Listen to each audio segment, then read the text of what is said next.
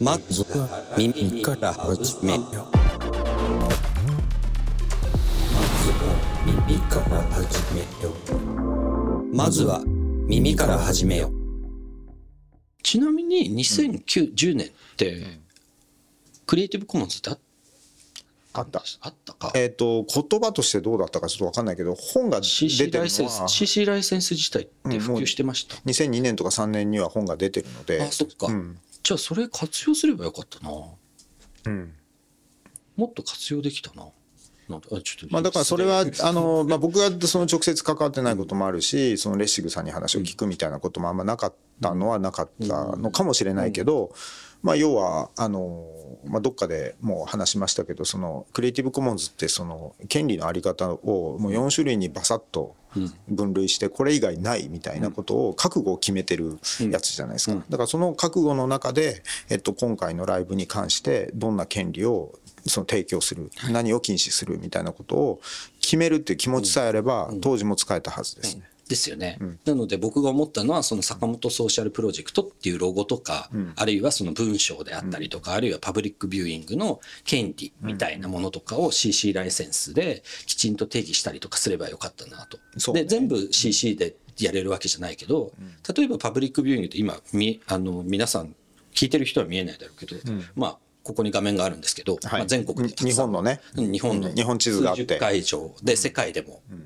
ああの何会場かあってみたいな感じだったんですけど、これらを、えっと、費用をみんなで分担するのは OK で誰かが稼がなければ、その最低限のし費用は分担して OK ちょうですと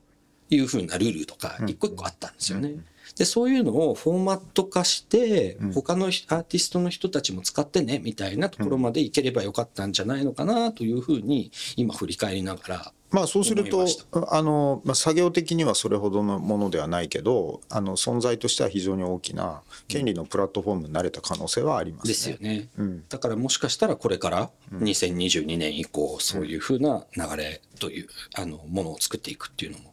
ありかもしれないですね。うん。まあ、ただ音楽とそのユーザーのいあの位置関係というかその関わり具合っていうのが、そのまあ、主にそのサブスクリプションのサービスの台頭によってかなり変わってきてるよね。だからライブをどう見るかみたいなことっていうのはおそらくその今の特に若い人たちがおあのなんか3,000円出して CD 買うみたいな感覚が全くない状況で、であとライブに5,000円でドリンク代みたいなのが、まあ、どういうふうなその金銭感覚として消化されるかみたいなことをうまく見ないと普及ができないような気がしますね。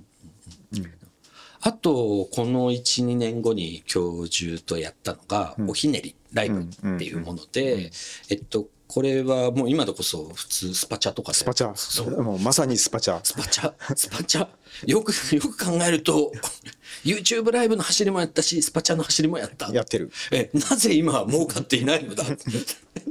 それをさておき、そう、あの、おひねりライブっていうことで見てる人たちが好きな金額を払えますっていうふうな決済システムを、あの、僕が作りまして、それで、あの、エベックスコモンズさん協力のもと、えっと、教授が、えっと、いろんなリクエストで曲弾くみたいなことをやったりとかしていました。はい。で すごいね。えできるだけ失礼なことをするみたいなことを一貫してやってたわけです。そうです。えーおひねりライブに関しては、皆様からリクエストをいただいて、えー曲を弾きますっていうのがあって、で、みんなセンメリセンメリって言ってくるわけですよ。で、センメリは弾かないっていうのを実は裏で決めていて、で、これもう今日こう残すから言うけど、それで実は一番最後にセンメリを弾くって決めてたんです。うんうんで、その時に、ひいかに失礼なことができるかっていうのをやってみようっていうふうに実は教授と決めてて、えっとせ誰に対する失礼ですか？それは。教授に対してのあ失礼。教授に対しての失礼をどれぐらいみんなでできるかっていうことを最後センメリでやろうぜっていう悪巧みをしたんです僕と教あじゃあ授坂本さんもでもそれを飲んでたわけでしょ？そうです。教授から言ってきたんです、で僕が OK って言って任せとけって言ってセンメリがいよいよ始まりましたっていうところで僕はピアノの下に潜り込むは、あのセンメリ弾いてる隣に座り込んでマイクでみんなからのこうあのお便りは読み上げるは失礼なことをして炎上しました。センメリを冒頭する それはそうだ、それはね聞きたい人はね平野君の声はその時に聞きたくないわひどいけだから。なってなったんですけどでも要はそれぐらいその聞いてる人見てる人とあの演奏してあのステージというか演奏してる人たちの垣根をとにかくぶっ壊してなんかぐっちゃぐちゃにして遊んじゃおうぜ。でそこにあの面白いありがとうっていうふうなおひねりが飛び交うみたいなこととかが当時はアーティストとか音楽文化の未来とかその要は普通に売る終わるみたいなんじゃないビジネスモデルのなんかその一石を投じるようなことになるんじゃないのかというふうな話をずっとし一緒に教授としてました。でそれがまあフォロワーというかその後同じようなことをその自分の曲が壊れてもいいからやるみたいなそのミュージシャンが出てきたかっていうと僕は覚えがないんですけど ねだから坂本さんがいかにそういうことに対して寛容かってことじゃないですか？ですね。はい。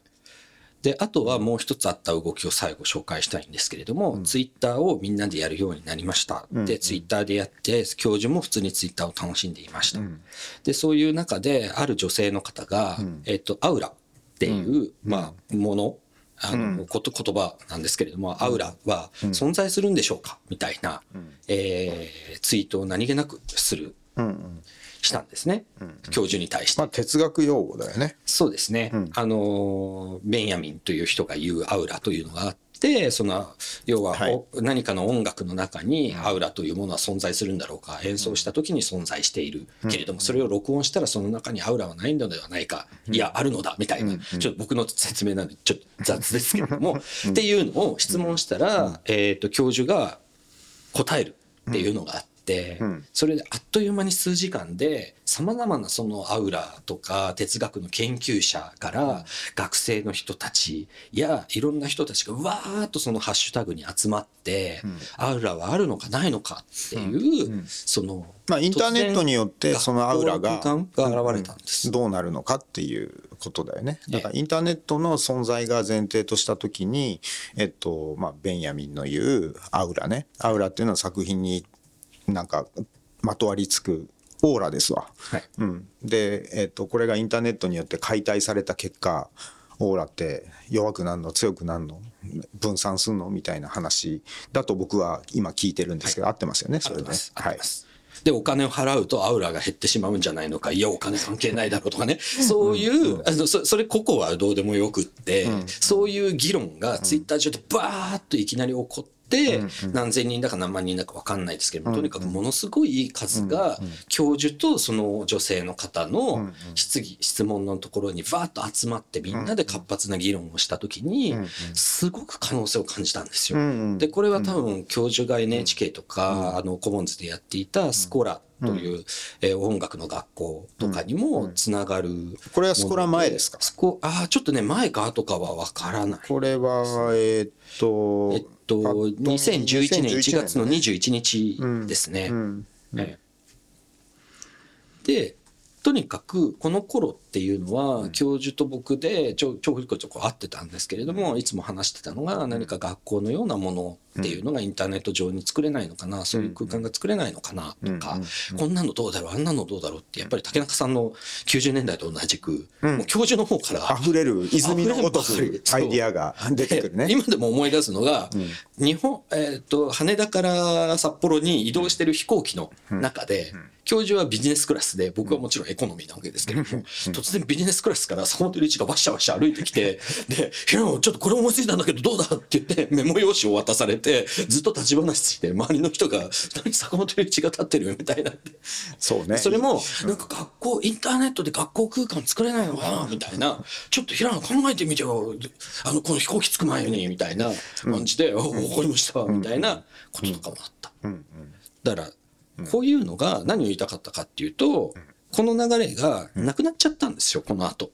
まあ地震がありましたからね、です。2011年。はい。で、地震においていろいろなチャリティー活動をやるっていうのもありましたし、今東北ユースオーケストラという活動につながってたりとかするんですけれども、まあここではあの僕自身は、あの、もういや、そこら辺の活動もあの一緒にやってた時期もあるんですけれども、まずはインターネット黎明期っていうことで区切ると、震災前までっていうことになると思うんですね。なるほど、はい。なるほど。で震災で正直この夢いっぱいみたいな状況が突然カット、えーオフされて、えー、と僕と教授は、あのそのチャリティーの配信であったりとか「えー絆オルグ」っていう、あの被災地への,、あのアーティストの寄付、作品を寄付してもらってそれに対してお金で寄付してもらうっていうような活動を始めることになります。でそれが11年前ですね。そうですね。はい。でそこから何があったかっていうとすごいざっくり言うと、はい。えーっとまずコロナがはい。あったり、まあ、それから、まあ、あのここ1年ぐらいだと戦争がねはい。あってでだいぶ変わりましたよね。はい。でここってまあなんかそのインターネットは相変わらずずっとあるわけですけどそのえその情勢が変わることでやれることってまあ当然変わるじゃないですか。なんかその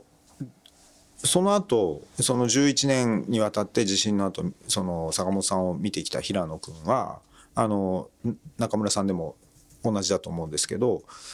今言ったような、まあ、多少の失礼を許して面白いことをやって新しいことをやってみんなに何かを気づかせたり新しい場を作ってみんなが楽しんでくれるみたいななんだろうサービス精神っていうとおおちょっと変わるんだけどもそういう場を作ることのな面白みみたいなことをみんなに広めるような活動っていうのは弱まったんですか？めっちゃ弱まったと思います。あそうなんだ。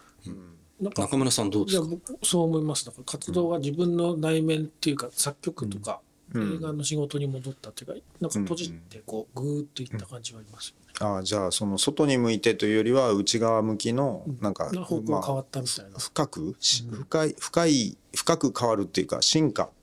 進化、うん。みたいな方向に向いたっていうふうに見えるわけですね。そうですね。あとはやは、僕はその深く関わってないんですけど、東北ユースオーケストラで、えっと、被災地の、えっと、子たちと一緒にオーケストラをや、あの、結成してやっていく。これ実際に、その、子供たちとの成長の日々との向き合いなので、これ多分僕には分からない。間接的に学校みたいなことになってるわけですよね。そうそうそうそうそう、だからそのおそらくインターネット上の情報のやり取りによって何か可能性を感じるみたいなところとは違う非常にリアルなつながりっていうものをがそこにはあったんじゃないのか。なので必然的にそのインターネット上での実験っていうことにはあの興味はそ向かなくなったんじゃないのかというふうに思うのはあります。なんか現実世界のね現象に向けて顔の見える人に対してなんか具体的なことをうん。され始めた。そうですね。うん。あとは、やっぱり津波で、あの、流されたピアノをそのまま修復せずに、その津波のままのピアノで弾いてましたね。っていうふうなこととか、その非常にリアルですよね。それを中継しませんかとか、もう空気違いますよね。僕が、イエーイ、教授中、それで1000ミリ弾いてよみたいな。絶対ねえよできるだけ失礼を働くという。そうないない。ないない。ないだからそれは時代というか、その状況が大きく変わりましたよね。うんあとは芸術祭とかですかね。ん。あ北海道の芸術祭の、えーそうメインの、えー、とプロデューサーをやったりとか僕も行きましたけれども、まあ、なんかいろんな世相はそういうふうにあるもののなんか坂本さんってそのインターネットが現れた時からずっと一貫して少なくとも数年早いそういうムードっていうんですかね。付き合い方新しい技術に対する付き合い方をずっと見せてくれてたような気がするんですけどとすると僕らが今ね YouTube とかまあなんか Netflix とかえあと TwitterFacebook インスタグラムなどのツールを一通り装備した後どう向かうかみたいなことに坂本さんがいち早く言ってるんだとしますよね。そういう過程のもとに行くと、じゃあよりそういうフィジカルなものとか、直接的なものに僕らはここ数年で向かうっていうことになるんですかね。でもなんかそれで言うと坂本さんなんか分かりやすく言うとツイッターやめたりとか。うん。なんかやめましたよね、そういう、うん。そうですね。分かりやすいところだと。もう本当にごく限られた人との,、あの連絡とかやり取りとかにしか使わないし、やっぱりまあ実際 SNS とか夢見て、僕も夢見てましたけど、まあ修羅の国なので殺伐としていて、まあ、ディストピアだなというふうに今現在今日現在は感じます。ね、YouTube に夢があるのかっていうとないというふうに思う。ただ、はっきりさせてあの、この後、また回を改めて、回、回っていうのはこの、あの、一貫、収録ね。えー収録。のエピソードを、えー変えて話したいなと思うんですけれども、僕は、その、本当に90年代とか2010年前後に、このワクワクした感じっていうのは、なくなってないと思ってて、で、もう一回、いけんじゃね？っていうふうに思ってるし、行かなきゃダメっしょっていうふうに思ってます。ただユーストリームに当たるようななんかちょっとなんか目の色が変わるというかみんなの認識が変わるようなテクノロジーが最近出てきてるかっていうと割と今ないでしょ、ん。なんかあります？いや、だからテクノロジーは改良はできると思うんですけど、全く新しいものとかは、なんか質的転換がねね。うん、内面、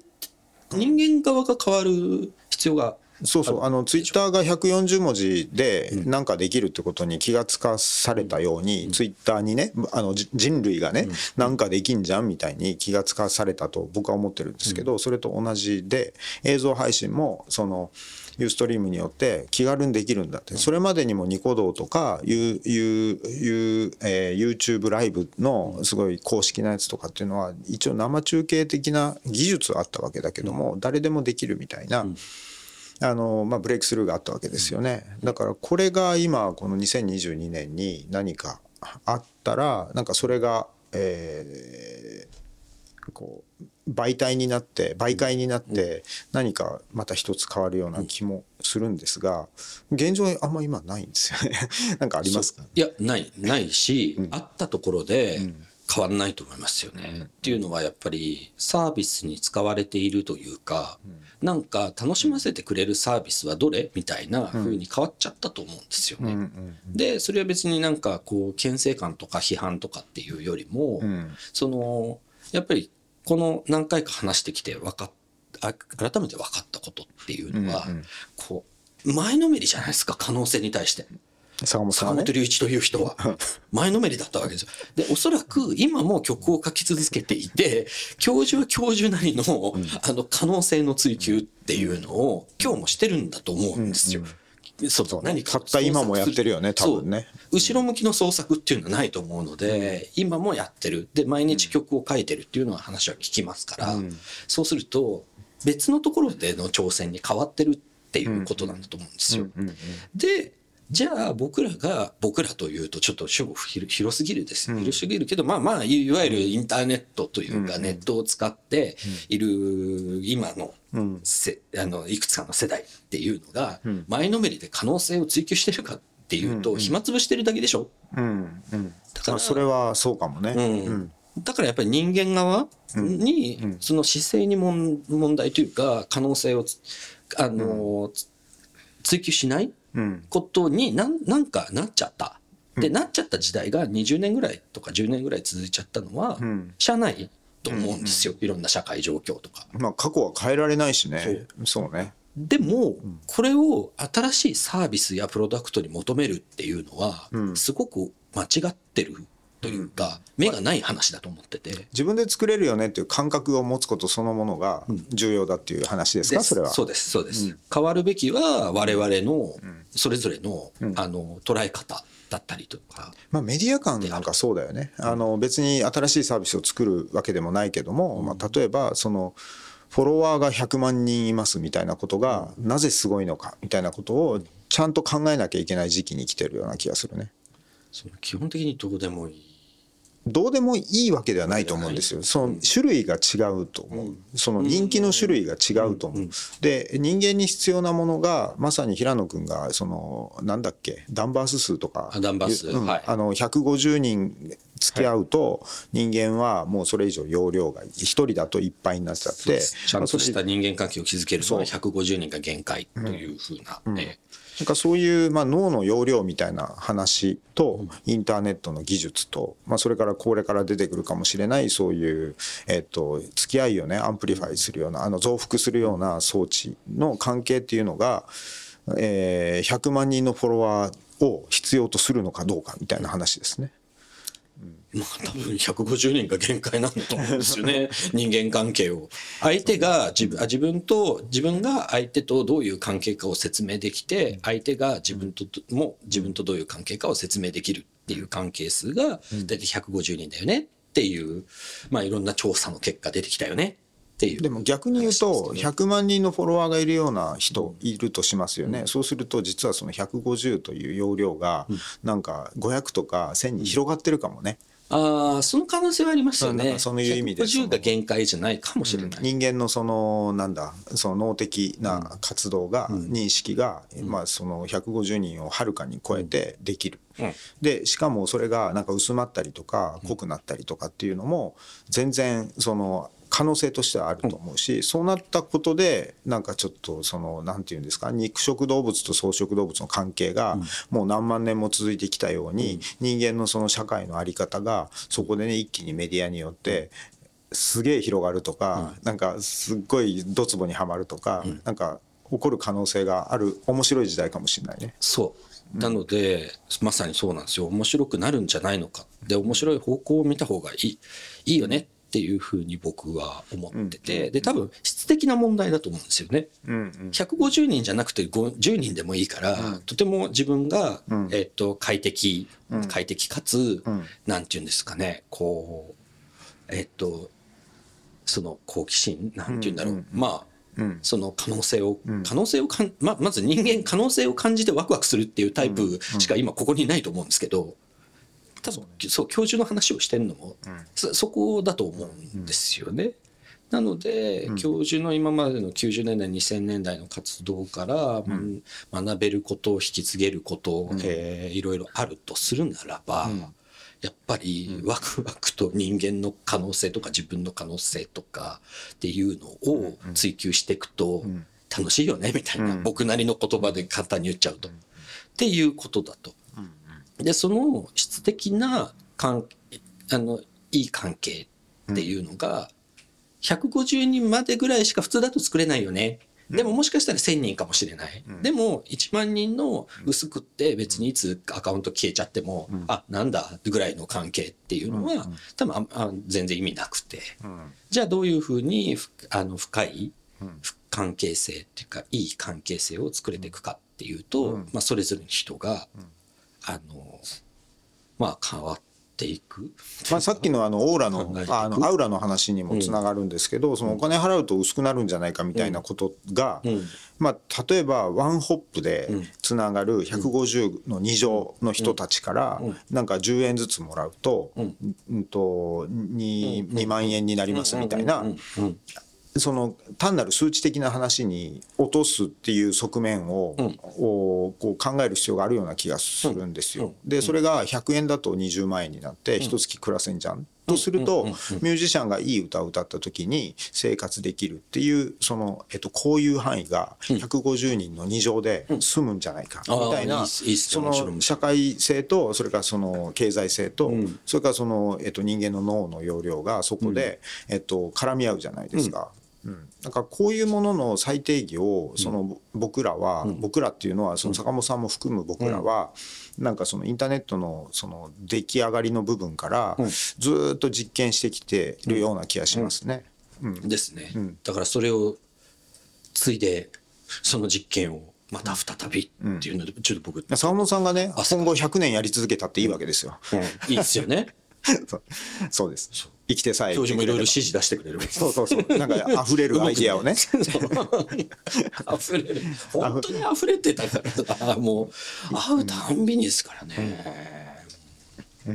だと思うけどね。うん。だなんとなくなんですけどまたそういう時が来てる気がしますよね。だってもうあもうもうここで集まってる時点でそうなんか始める気満々始まる気満々なわけだから、3人で集まって、そうですね、はい。まあでも今日のそのさっきのね脳の話なんかはやっぱり男の人と女の人では構造が違ったりとかもするのはもう分かってるわけだからちょっとそのそこの点を女性に聞いてみたいなみたいなことは今思いましたね。ちょっと坂本さんから外れちゃうんだけどね離れちゃうんだこれセカンドシーズン的なそうかも課題ね。うん。ですね。うん。うん。まあ、いずれにせよこれはまあ一石を投じるというか、うん。まあ、このポッドキャストがうん。何かの始まりのきっかけになればいいし、うん。こう訂正間違ったこと言ってれば訂正するとかっていう風なうん。きっかけになればいいし、放送補強するとかっていうことなわけですよね。うん。でじゃあちょっと最終話はですねあの次回。うん。最終話は、うん。えー最終話じゃないかもしれないけど。はい、次を今決めなくても次は話話話し始めればいいんじゃないですかね。はい、とりあえず終わりですかね。とり終あえずわりですね。はい、という2000年2010年前後のお話をしました。平野君の振り返りプラス未来の話でした。はいはい